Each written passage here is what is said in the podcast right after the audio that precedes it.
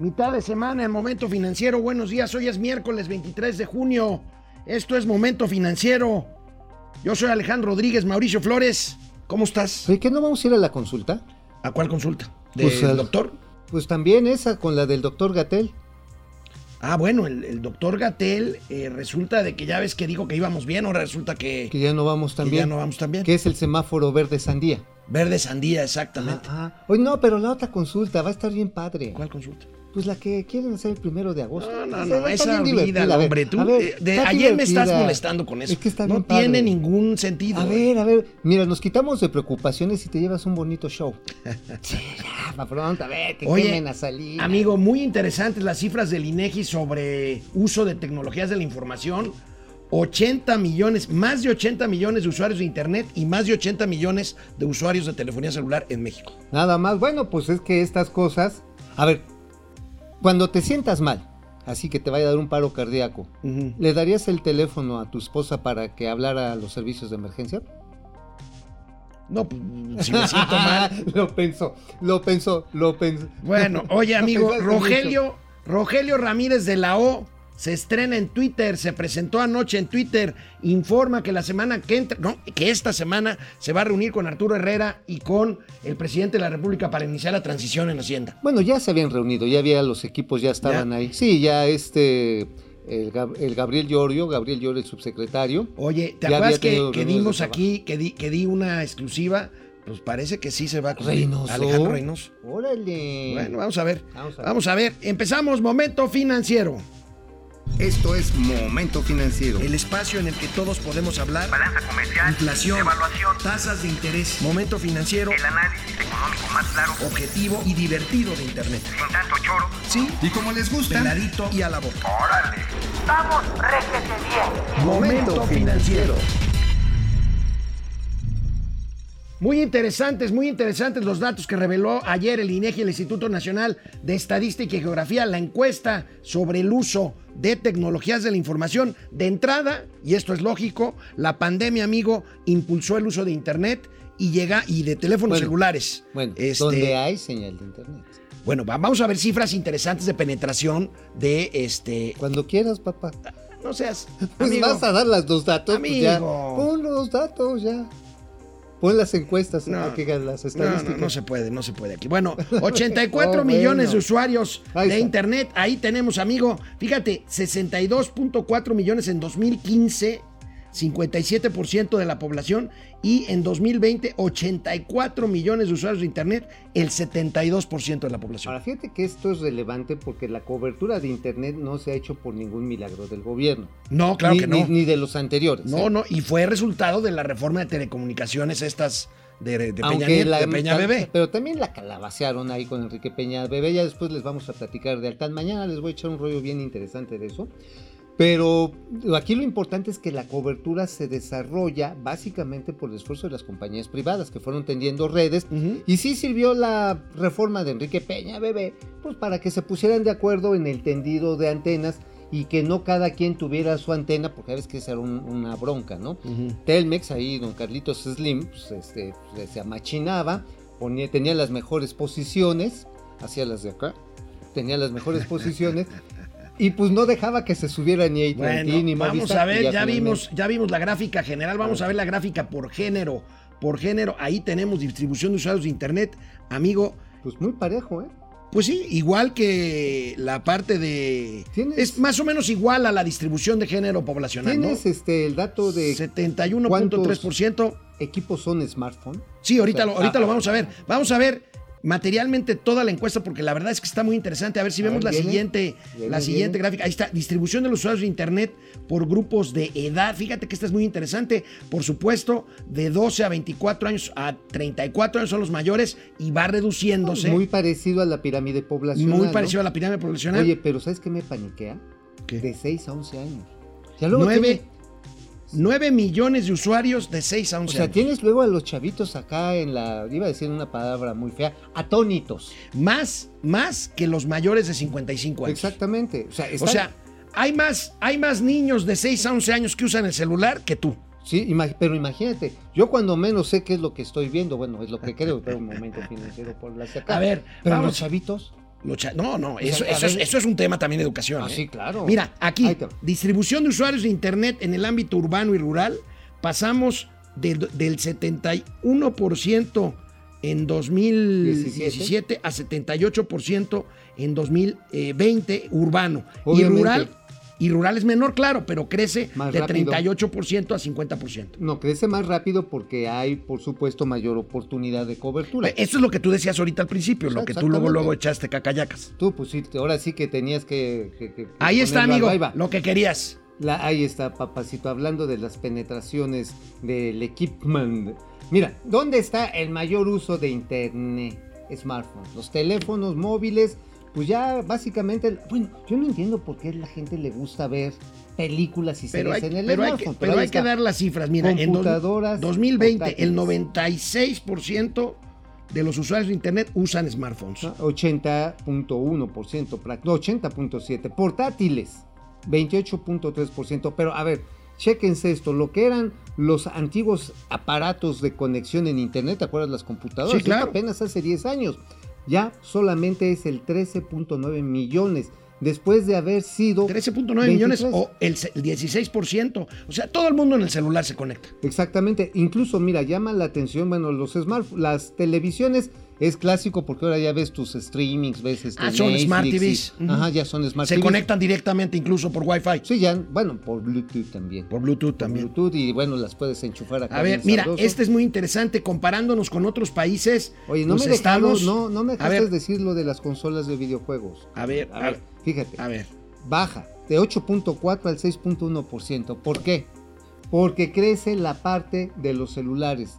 Hoy los, todos los gamers se conectan muchas veces más a través del smartphone que a través Que ya de una consola de, una consola. Xbox y todo eso. Ajá, que son muy caras. Digo, todavía algunos eh, que tengan esas pasiones lo hacen. Bueno, pero es un ¿cómo estamos en, crisis. ¿Cómo estamos en tema de cobertura de internet con respecto a otros países? Aquí lo tenemos, pues estamos en la parte baja, 72, 72 eh, millones.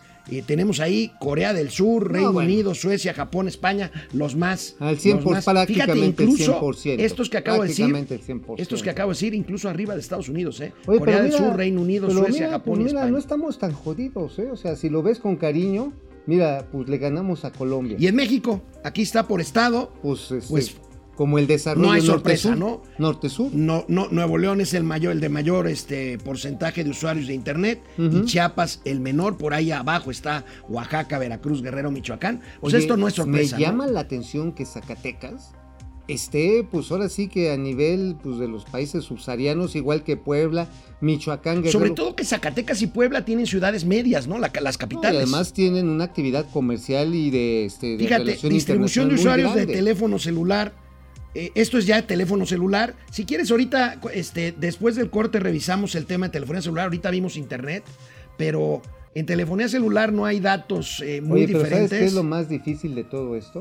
¿Qué? Que el señor Carlos Slim sigue siendo el operador preponderante. Bueno, claro. Ahorita, ahorita eh, al ratito vamos a ver la reunión que sostuvieron por el tema de la línea 12 del metro el señor Carlos Slim con el la presidente hicieron por Zoom, ¿no? de la República. Bueno, canal 76 de Easy, canal 168 Total Play. Volvemos después de una pausa. Hola Internet, tenemos una aportación de 50 pesitos de Enrique Herdes y ayer teníamos pendientes de comentar algunas que llegaron. Déjenme aquí encontrarlas porque pues si no luego se nos sienten. Y bueno, Oye, además no nosotros muy agradecidos. Oye, amigo, esto no es pluma, esto es este tu delineador. Este, Alemus, Oye. Alemus 4000, ¿estos son pesos chilenos o qué? Oye, ¿no pesos traes una pluma? Una pluma no, no sirva? traigo pluma. Este, Alma Lilian, 50 No pesos. trae pluma, pero trae su pinche delineador, no mames. sí. Pues eso está. Ya sigue, a ver. Luego ahorita los, los anotamos, perdón. Ya, ya estamos bien en internet, ya, Ya. corrimos al becario. Este, a ver, A ver. Fidel Reyes Morales, buenos días, Pixie y Dixie de las finanzas. ¿Alguien sabe hasta dónde llegará el alza en el precio de la tortilla? Es buen Uf. tema, ¿eh? ¿Sabes qué? El incremento que tiene el maíz está determinando que el margen de los tortilladores se esté achicando porque no han podido subir. Saben que las personas después de la barrera de los 20 pesos empiezan a reducir drásticamente el consumo de la tortilla. Está, está.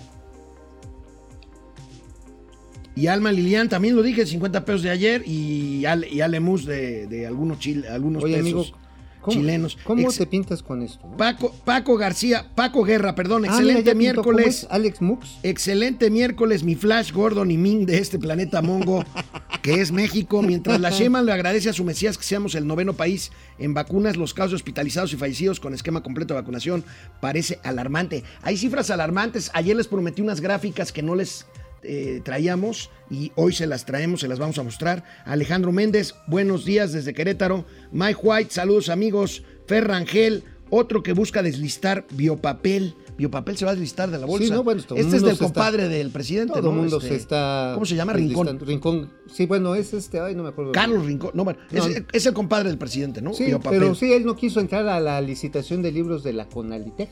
¿Te acuerdas? De libros de, libros de texto. Sí, sí, sí, porque le dije, ah, que usted, compadre, ya se zafó, ni modo.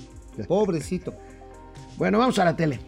A ver, amigos, revisemos rápidamente los datos que nos faltó de la encuesta esta del INEGI sobre tecnología de la información, distribución de los usuarios del teléfono celular. Esta ya la habíamos visto, ¿no? 75%, o sea, 88 millones 200 mil usuarios de telefonía celular. No sorprende, ¿verdad? Ahora, estos son usuarios porque aparatos, No, pues. teléfonos, aparatos. hay más que población. Oye, ahora sí que yo sé cómo, dónde te lo guardas porque te gusta que vibres sabroso este, el teléfono.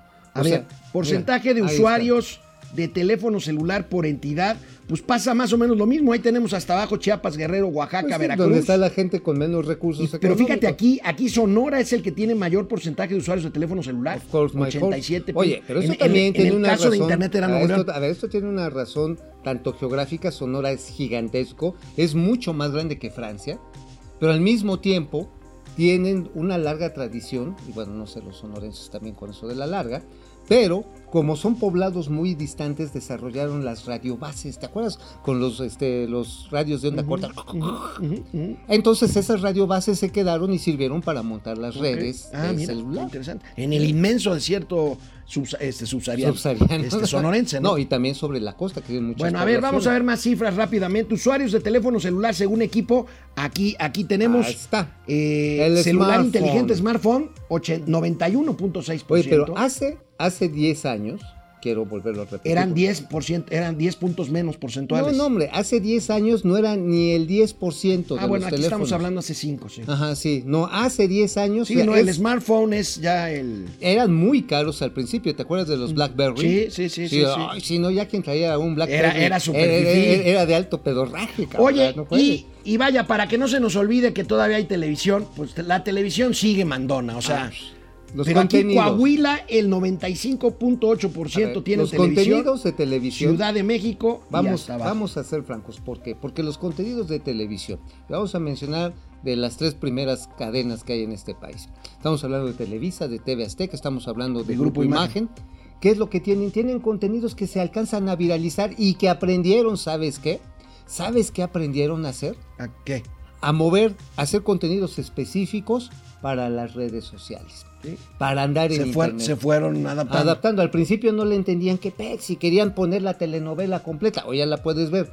Sin embargo, los bytes, los gadgets, los memes, todo esto le ha servido para potenciar su penetración y su presencia en la televisión. Bueno, amigo, pasemos a otra cosa. El programa de las Naciones Unidas para el Desarrollo reveló cifras graves en cuanto a desigualdad en América Latina. Veamos, eh, esto se reportó en toda la prensa hoy, el reporte de la PNUD, la Agencia de las Naciones Unidas encargada del desarrollo. La Aquí PUNS. tenemos concentración de ingresos. La PNUD. Oye, PNUD. La PNUD. Oye, sí está medio feo eso. Bueno, la región se ubica en niveles de África subsahariana en cuanto a la concentración de los ingresos entre 2000 y 2019. Veamos esta gráfica que revela la concentración de la riqueza que publica este programa. Fíjate, amigo, este es, este es muy, muy, muy relevante porque, por Gini, ¿no? ejemplo, no, no, ahorita vamos a ver Gini. Fíjate, el 1% de la población en Chile concentra el 60% de la riqueza. Y el 1% de la población en México el 59% y en Brasil el 57%. O sea, Este- son los este- países este más porcentaje que más sirve, este porcentaje concentran. sirve para generar el índice de Gini que vamos a Ahorita vamos a en ver. un momento. O sea, este es el cociente sobre el cocedor, sobre el No, divisor. amigo, sé serio, estamos hablando de cosas ay, serias. Ay, ay, ya, ya, ya. No, es que ya chole, ya chole, Ya, ya, ya. chole. Ay, sí. Oh, ya no quiero, no, No, no, porque este es ya chole. A ver, ahí les va. ¿Por qué Ecuador, que está más pues, más subdesarrollado, o Argentina, que tiene 25 años de crisis tras crisis, tienen una menor distribución, este, digamos, una aparente mejor distribución. Pues no, porque- aparente mejor es porque tienen menos pastel que repartir. No, porque, adem- no, porque además hay menos ricos, porque los ricos Sí. ya se chisparon, las clases se medias ya se fueron. Bueno, hay mucho argentino ricachón en México, ¿eh? Pues sí, y, y también Argentina es muy ricachón. Ah, bueno, bueno. Vamos Sí, a ver el índice. Gini, que mide la desigualdad. Este índice Gini, eh, vamos a verlo aquí. Lo, aquí lo tenemos, amigo. Y bueno, Andrés Manuel no le ha ido nada bien. No, no, pues, nada bien. ¿Qué ha sucedido? Que ha se ha incrementado 8% la concentración del ingreso. ¿Y esto qué quiere ¿Y decir? ¿Qué no se Pues, supone que la política de la 4T es al revés? no, pero pues es que estos agarran siempre la escopeta por el cañón. Entonces, pues pum, así te sucedió. Fíjate que esto también deriva en buena medida, a- obviamente, al efecto de la pandemia, pero no es solamente la pandemia. Es a lo que decimos. No, porque se dio la- inclusive antes de la pandemia. No, porque incluso la clase media se ha jodido. La clase media ha perdido ingresos. Hay una reducción promedio del 15% en los estratos medios de ingreso, hasta 30% en algunos casos. Y esto, sin la posibilidad de recuperar los negocios o los puestos de trabajo, permite que se, se manifieste este índice. Amigo, de pero los ricos también lloran y veamos el número de multimillonarios menos que dejó como saldo o que ha dejado como saldo la, saldo la pandemia. En Brasil hay 108 menos multimillonarios que antes de la pandemia. En la India 56 menos. En Rusia 44. En México hay 10 Ricardos menos que antes de la pandemia. Fíjate que el caso brasileño es muy, muy, digamos, ejemplificativo de lo que te pasa y te sucede. Ahí fue una cuando- combinación, ¿no? Entre, entre el tema económico estrictamente y el tema pandémico, ¿no? No, pero también por una cuestión de dependencia. Ellos dependían muchísimo sus exportaciones de las compras que les hacía África. la China. Y China. África, ¿no? Materia prima. no, pero- Ma- Materias primas. Más, más Bueno, China, China, Más China, China. y Asia en general. ¿no? Bueno, pues se viene la pandemia y bolas, perico, van para atrás. Ahora, ¿qué tiene de posibilidades México en esta pérdida de Ricardos? Pues de que aparezcan nuevos. de que aparezcan nuevos, e insisto, generando gente- confianza y atrayendo inversiones que se están yendo, Hola. por ejemplo, de China. Nada más quiero hablar feo. Va a haber gente que va a decir, no, ¿para qué queremos tantos ricos? Oh, pues bueno. ¿Sí o no? No, bueno. No, pero, ¿a pues, poco no es parte de la... de Mira, yo soy de los de que creo que si en un país hay ricos, quiere decir que hay más empresas grandes, más progreso. O Mira, sea, yo no- yo sé que y- no soy- Y estoy de acuerdo con redistribuir la- riqueza, pero pues aquí, eh, ¿Cómo? pues como los cangrejos. Como los cangrejos en la cubeta. Si alguien va a salir de la cubeta, téngale, véngale, Oye, vente, vente oye, para oye, acá. oye, pero a ver, ¿tú qué prefieres?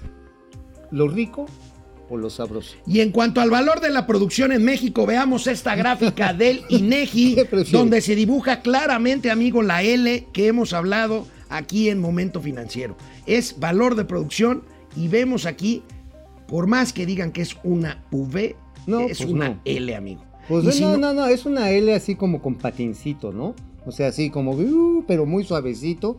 El valor de la producción de la actividad industrial, básicamente lo que tenemos aquí, pues es un azotón absolutamente Oye, terrible. Tiene en que ver con esto el incremento, yo creo que mucho tiene que ver el incremento de- del acero, que se ha incrementado 40% el precio en los últimos meses, amigo, porque es fundamental el ace- el acero en la, en la, en la actividad También, industrial. pero ¿no? ¿sabes qué? También un tema regulatorio. A ver, ¿qué hizo el gobierno de doña Claudia Sheinbaum cuando llegó a la Ciudad de México?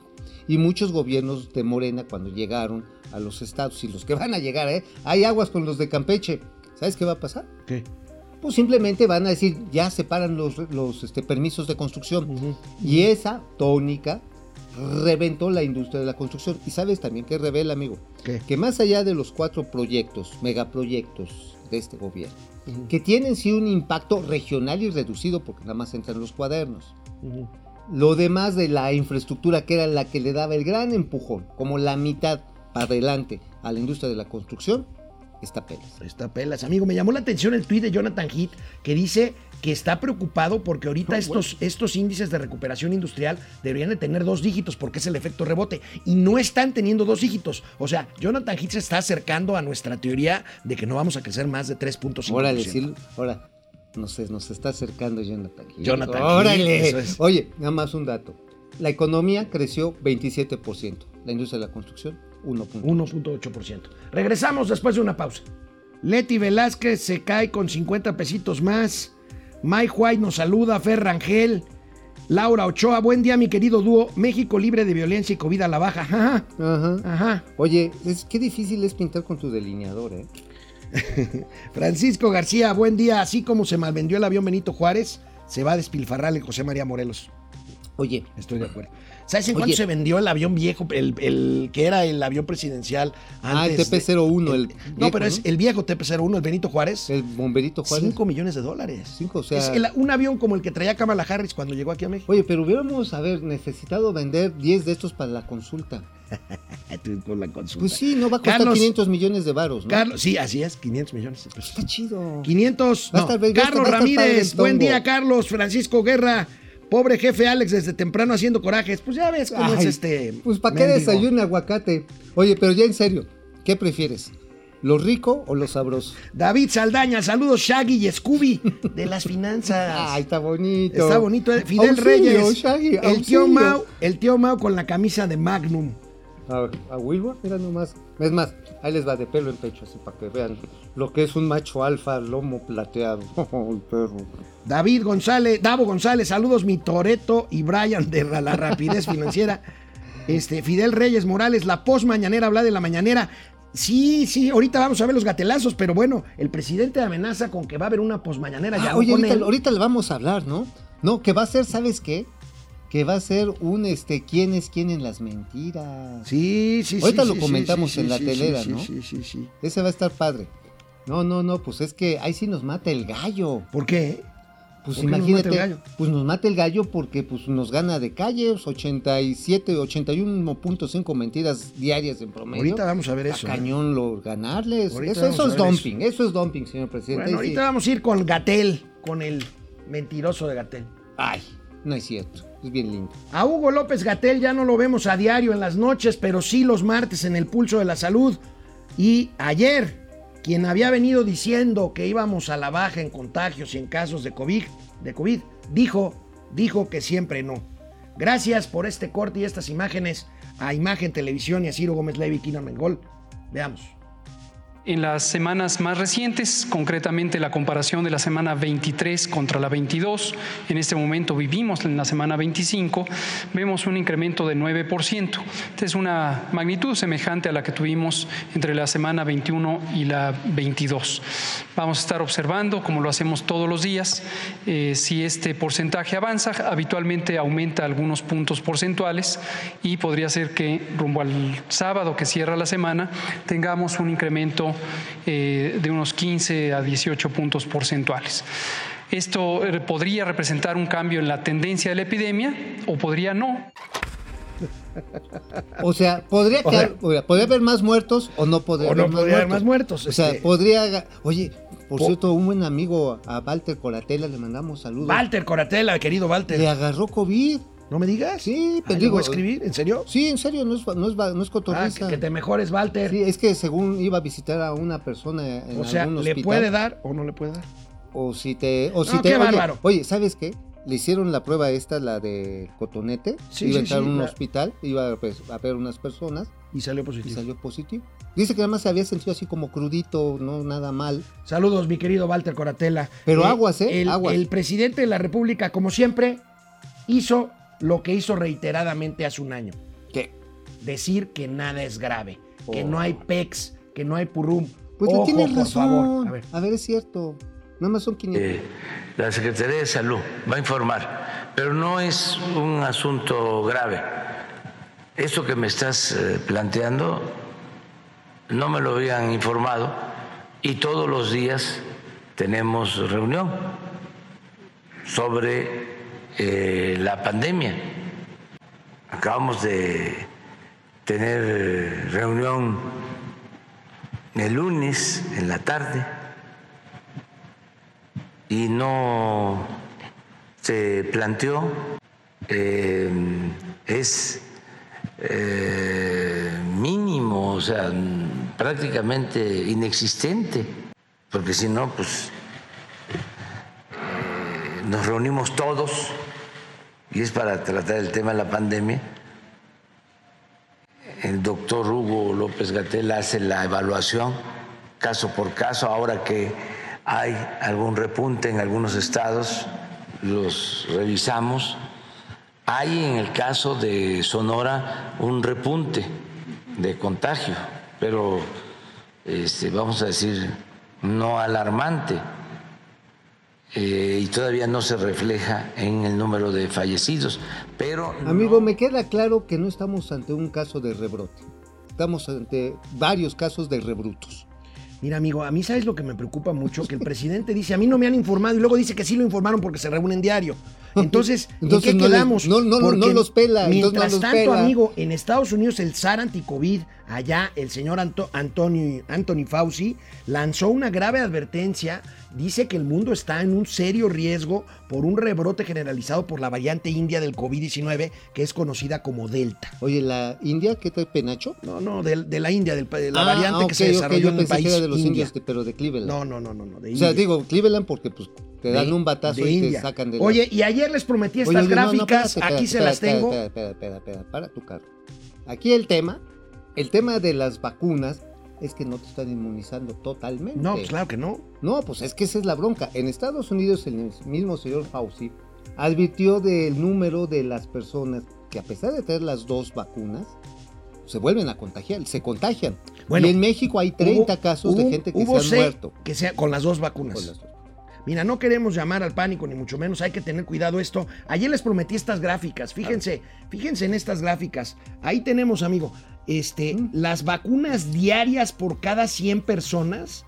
Fíjate quién está arriba de nosotros. Cuba. Cuba, Bueno, pues es que Uruguay, les están inyectando República Dominicana. nosotros estamos mojitos. hasta abajo. Estamos, les decía yo, estamos debajo de un país como El Salvador al que le estamos donando vacunas. Oye, pero los cubanos yo creo que ¿qué, qué están poniendo?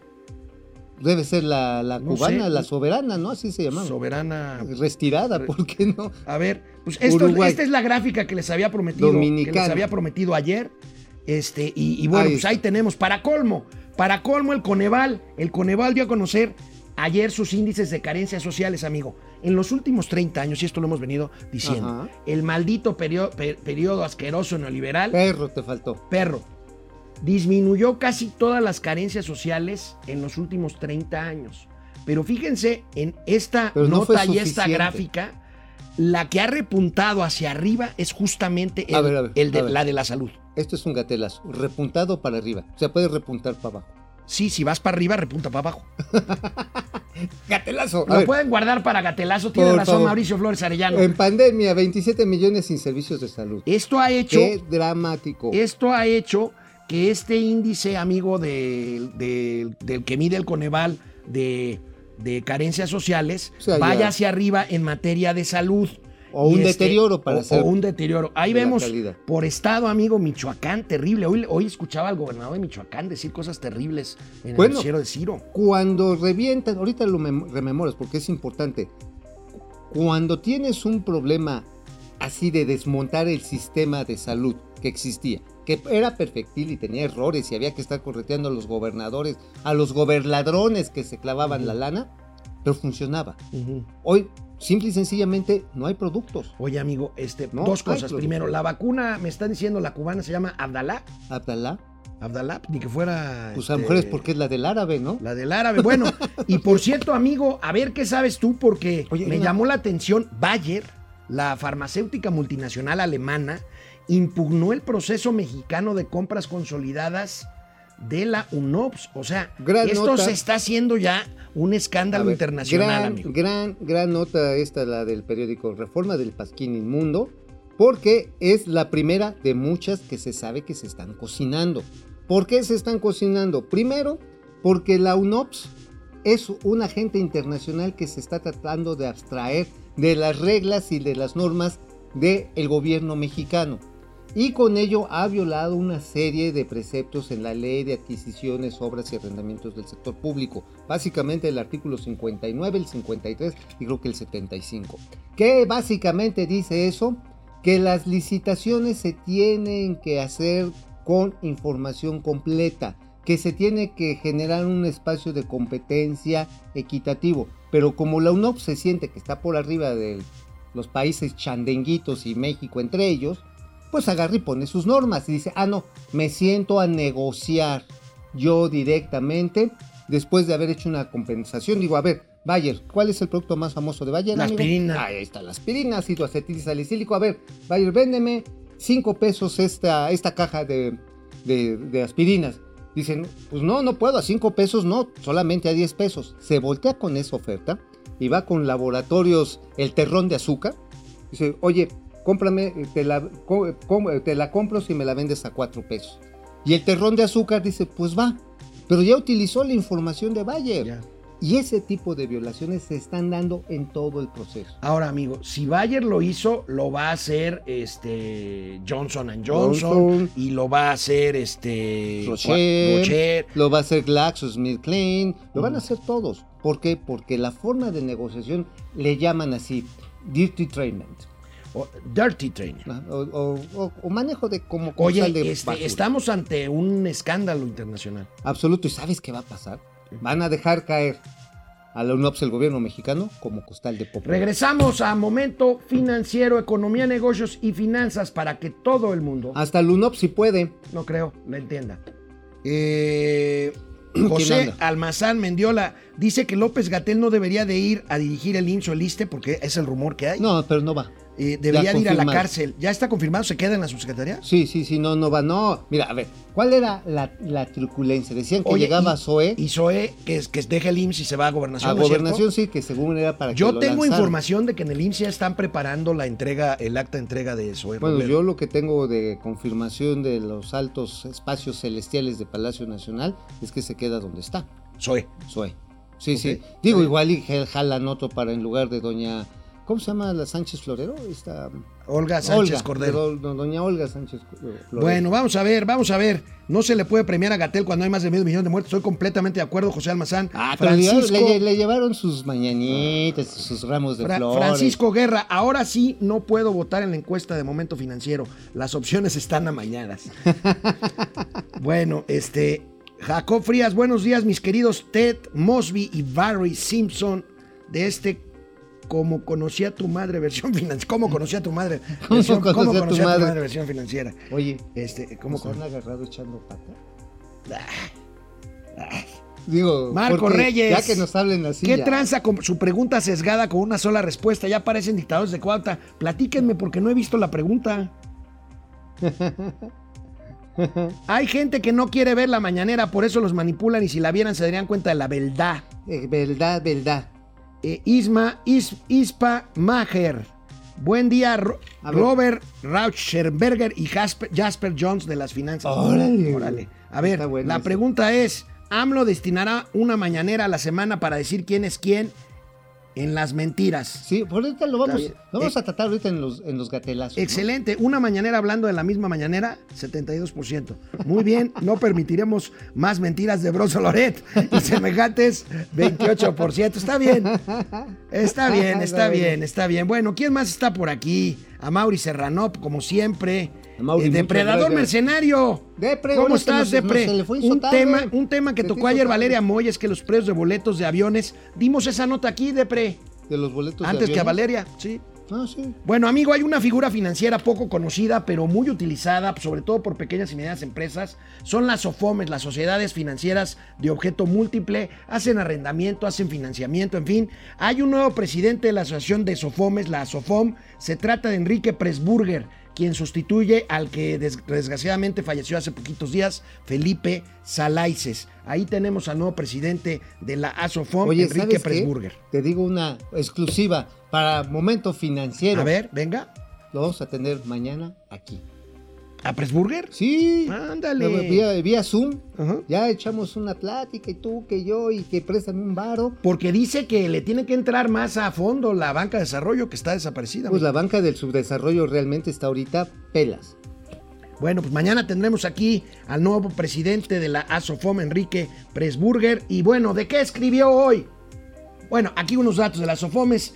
Pasaron Antes, de antes. representar el 17 al 20% en financiamiento del sector privado. No es poca cosa, ¿eh? No, haberle- Traen un buen cacho. ¿eh? Haberle quitado 20% a la banca, no es cualquier cosita. Y los agremiados son básicamente pymes. ¿Sabes yo dónde conocí una actividad realmente meritoria, así sabrosa de las SOFOMES? En parte también las cajas de ahorro en Oaxaca. En Oaxaca. La gran mayoría de los comerciantes que están ahí en el mercado Juárez, que es una maravilla, están financiados por este tipo de organizaciones. Perfecto. Amigo, O sea, ¿de qué escribiste hoy? ¿De qué escribiste hoy? De lo que en te el gusta. periódico La Razón, amigo. De lo que te gusta. A ver, venga. De Deer Park. Deer Park, la ¿Sabes- nueva refinería ¿Sabes esta. cuánto va a ganar según Barclays en 10 años? Barclays fue la gente que le ayudó al gobierno mexicano a comprar Deer Park. Sí, fue la que le hizo los análisis. ¿Cuánto va a ganar según. Barclays y según tú? No, no es, no es según yo, eso es según Barclays. 1.601 millones de dolarucos. Nada más en 10 años. Y a 20 años, digo, en 20 años yo creo que ya vamos a estar tú, tú y yo muertos. 4.327 millones de dólares.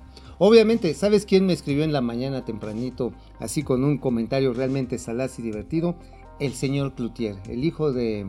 de- De do- del Maquío, de el hermano de la tía Ah, Tatis. eh, ajá, el, el- el hermano de la tía Tatis me escribió y me dice, oye, en Excel cabe todo.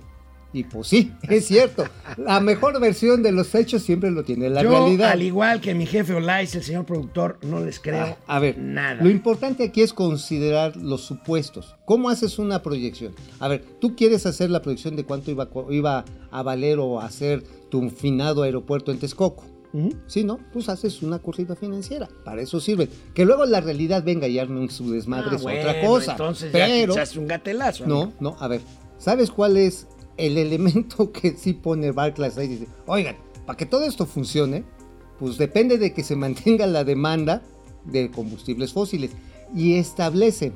Y, su- y tiene como supositorio bien Es- eso, importante. es, eso, eso, eso es lo que es, no Ah, son supuestos. otro supositorio bien interesante. El precio del barril del petróleo este en la calumnia lo calculan en un promedio de 63.3, 63.5 dólares durante 20 años.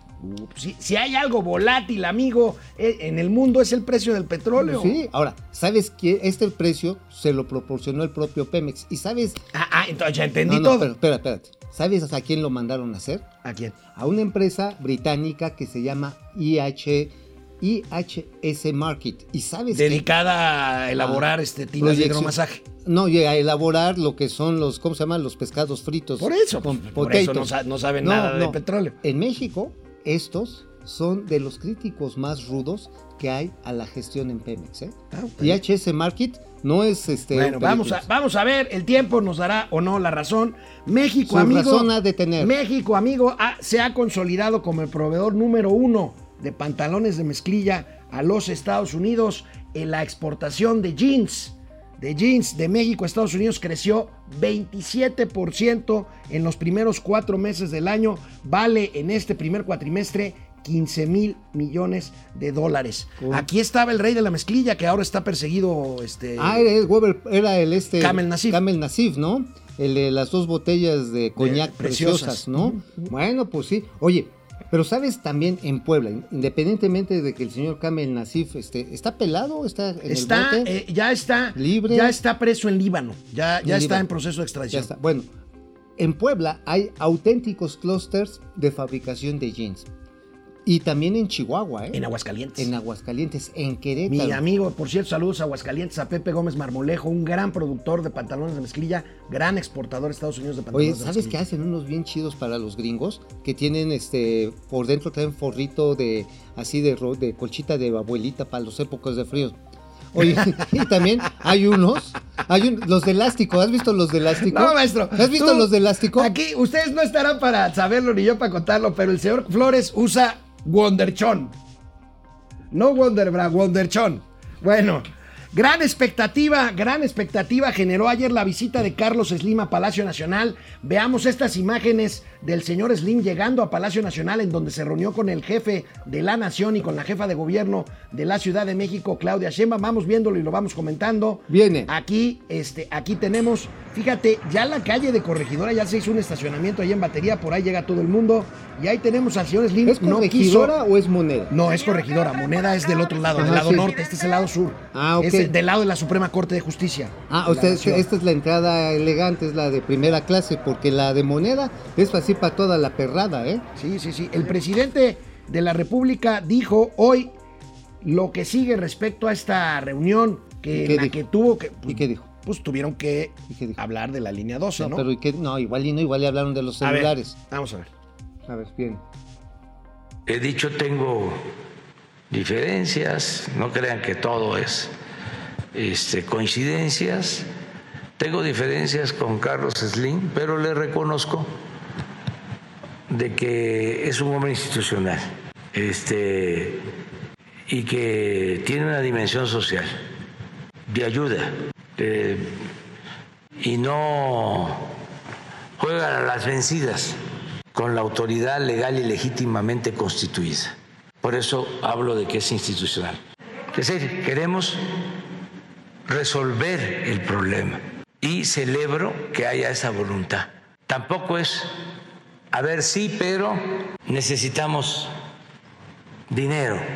No, tampoco es por dinero. ¿Con cuántas empresas se va a reunir eh, además de la del señor Slim? las principales. Yo solo soy, pues, eh, Amigo, explícanos qué quiere decir esto en cuanto a la línea 12 del metro se refiere. Pues muy sencillo, métele una lana y nos olvidamos de los muertos. Así de simple. A ver, a ver, ¿con cuánto le vas a sacar? O sea, repara tú la línea elevada, los 11 kilómetros del metro, y nos olvidamos Ajá. de... O sea, o sea, simple. no, va a dices, haber, no va a haber culpables. No, pues ¿para qué? A ver, si ya, ya le quieren tumbar el gallo con este Marcelito Ebrard, le quieren con Claudia Sheinbaum, pues total, digo, si ya se murieron 500 mil o más por COVID, pues échale otros 26 ahí a la fosa, pues ¿quién los va a notar? Oye, pero sí sabes que esta reunión detuvo la caída de las acciones de, de Grupo Carso, que venían para abajo.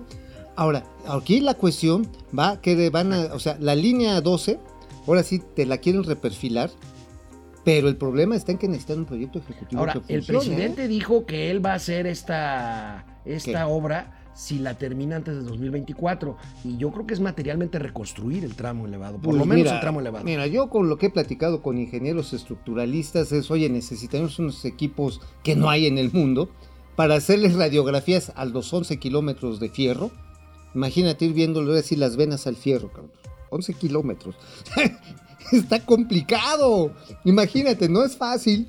Y nada más en el análisis se podrían llevar, así, así, irlo viendo despacito, Vamos. año y medio. Ya vámonos, acabemos esta masacre. Nos vemos ahorita después de una pausa. Canal 76 de Easy, canal 168 Total Play. Hola YouTube, hola YouTube. Leti Velázquez, ojalá y Facebook ya también, tengamos una buena. la gente de no, pero ahorita es estamos con. YouTube. Ah. Juan Ramón, no.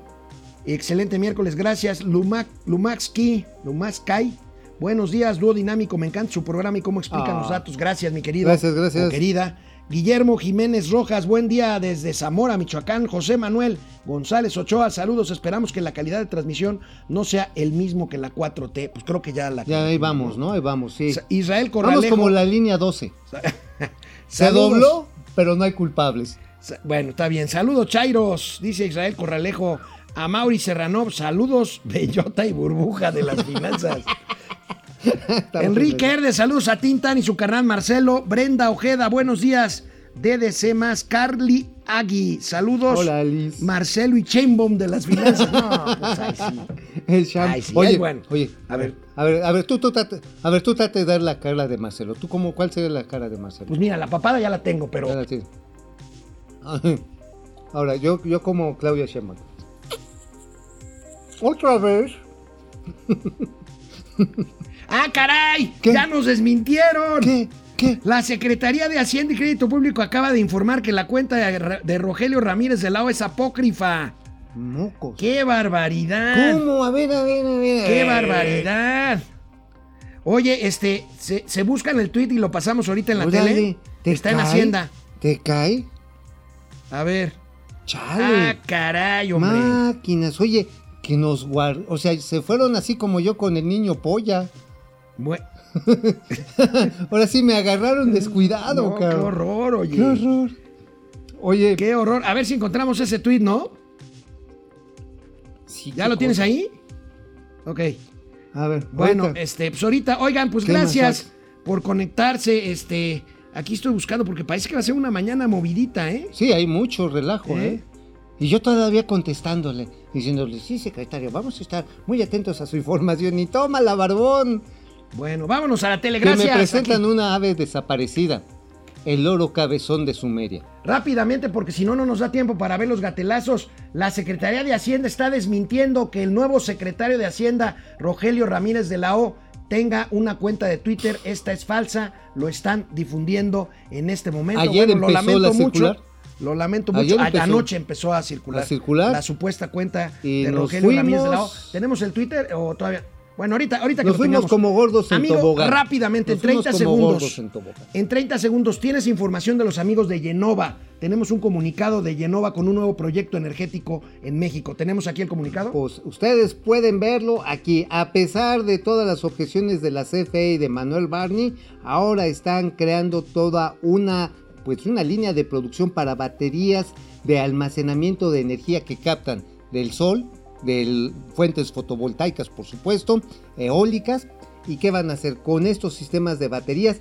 Lo van a exportar a los Estados Unidos en asociación con Volta de Mexicali. Buena, buena noticia. Amigo, bueno. hablando de energía, ayer otro apagón. ¿Saben dónde? ¿Dónde? Nada más se apagaron las terminales de la 1 a la 15 de la terminal 1 del Aeropuerto Internacional de la Ay, Ciudad ay, de ¿de México. qué se preocupan? Nada más. Ay, ¿de nada qué más. se preocupan? Ahí está, pero, pero está, pero vamos Ay, bien. Ya, ya, ¿de y- qué se preocupan? Nosotros Total, aquí dijimos que iba a haber apagones. Bueno, ahorita nos avisan si está el tuit de la Secretaría de Hacienda.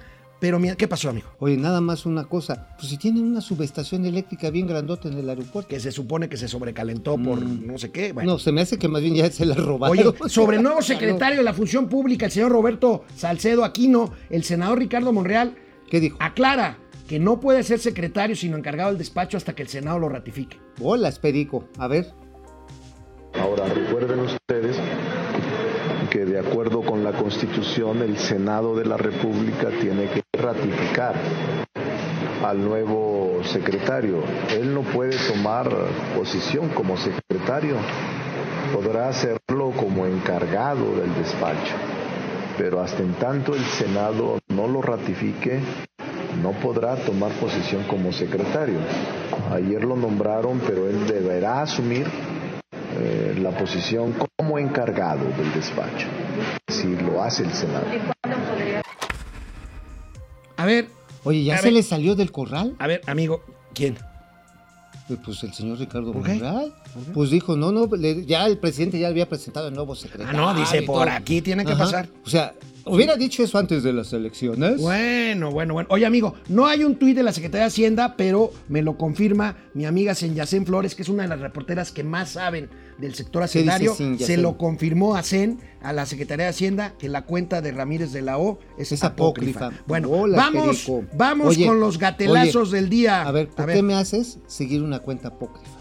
No, pues bueno, pues me equivoqué, perdón, amigo. Pero bueno, bueno, ese será un gatelazo. Oye, amigo, la maestra Oye, Delfina, A ver. hazle así. la Así maestra, haga, que haga el alacrán.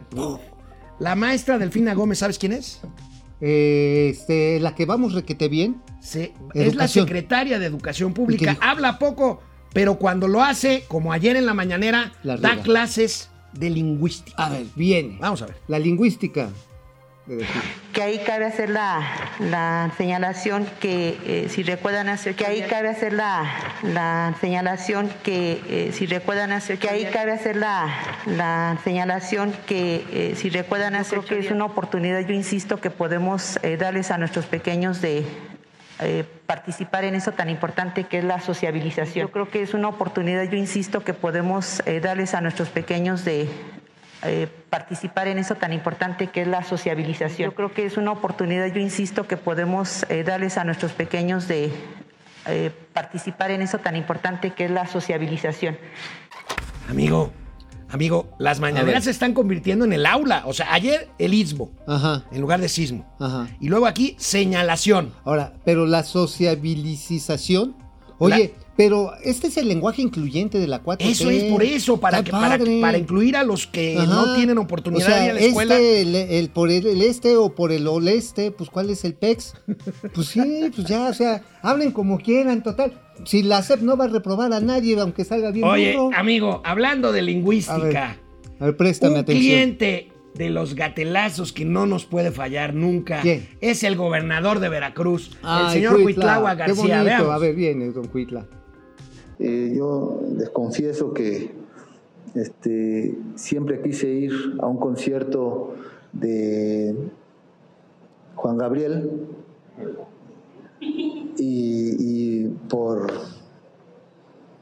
un día me arrepiento mucho porque fue un poco de desidia, ya era muy noche y me invitaron y tenían el boleto y yo dije, ah, va otro día, otro día ya vendrá y pues ya no venía tan seguido este, pues son artistas que tienen compromisos en todo el mundo, bueno, en toda Latinoamérica, ¿sí? Entonces, para que volviera, dije, no, ya no lo voy a ver. Por eso, este, pues es lamentable la muerte, pero pues más me dio coraje, ¿verdad? Yo dije, Chihuahua, tuve la oportunidad, no la tomé. Entonces, si viene, no sé quién venga, pero este, si alguien tiene la oportunidad, este, el uso de cubrebocas, bailar a distancia, cantar a distancia y este, disfrutar, porque hay también una reactivación económica que queremos estar impulsando y ese tipo de eventos eh, ayudan. Y como ya está el plan de vacunación en marcha, tenemos otra circunstancia. Como ya lo dije, este, no nos va a pegar para regresar al rojo, pero ¿para qué arriesgar? ¿Para qué ponernos entre los límites? Mejor mantengamos así bajitos, ¿sí? y de ahí para abajo. Pues ese es el exhorto. Y con respecto a los de 30, 39 años, ya se inició. Podemos poner la página oficial. Oye, amigo, yo propongo que a esto que presentó el gobernador Cuitláhuac añada, añadamos o añadidos una campaña nacional de consumo de ácido fólico. Mira, para que no Oye, a amigo, este tipo oye, de amigo, no es lo mismo, no es lo mismo que Cantinflas se hizo jarocho a que el gobernador de Veracruz se hizo la jarocha. Ajá, O que se hizo a la cantinflas, porque está diciendo, oiga, pero pues vayan a chupar, pero leve. No, qué así cosa tan bajito". fea. Bueno, amigo, finalmente, gatelazo presidencial. ¿Cuál? Quiere crear una sección que compita con los gatelazos. No. No se lo vamos a permitir. No. ¿Cuál? A ver. Vamos a invitar a, alguien este, del gobierno que nos eh, eh, explique sobre las mentiras de la semana. Así como quién es quién en los precios de los lunes. Vamos a sacar aquí un quién es quién en las mentiras de la semana para este, eh, combatir las falsas noticias. No, no se vale, no se vale. No se vale porque lleva ventaja. Eso es dumping. O sea, ¿Lleva ventaja de mentiras? pues sí, a ver, va a decir quién es quién, pues ya nos ganó. ya Él dice, ganó. según eh, nuestro amigo el doctor eh, Luis este, Estrada, ¿no? Estrada, el presidente dice 57 mentiras por cada mañanera. ¿57 o 87? 57. Oye. No, 87. Ah, Ve- ya, ya empezaste perdón, mintiendo. Perdón, perdón. Ya llevas tres mentiras el Bueno, día de ya, hoy. ya, ya, ya. Ya llevas tres. Ya califico Pero- para, pero- para la Sí, sección. pero, pero quién sigue siendo de amateur. fake news de Sigue mañana. siendo amateur. No, no, yo, yo no, no, soy- hay- o sea, eso, eso es así como que te invitan a echar un tochito con los, este, con Este los es un bucaneros. casting para hacer el, este, el, Ah, el show de. Oye, pero no se te Oye, hace pero que es es que medio. como si nos echaran, invitaran a echar una cascarita con el Bayern Múnich. Oye, pero no se te hace que. patiza. No, No se, se te hace que nos están pirateando la idea de los gatelazos del día con esto del quién es quién en Pues yo creo que sí. Pero pues mira, ¿Podemos demandar en derechos de autor? mejor lo vamos a registrar los gatelazos del día. ¿No? Mañana ya es jueves y aquí estaremos Primero en Dios. Momento Financiero. Nos vemos mañana.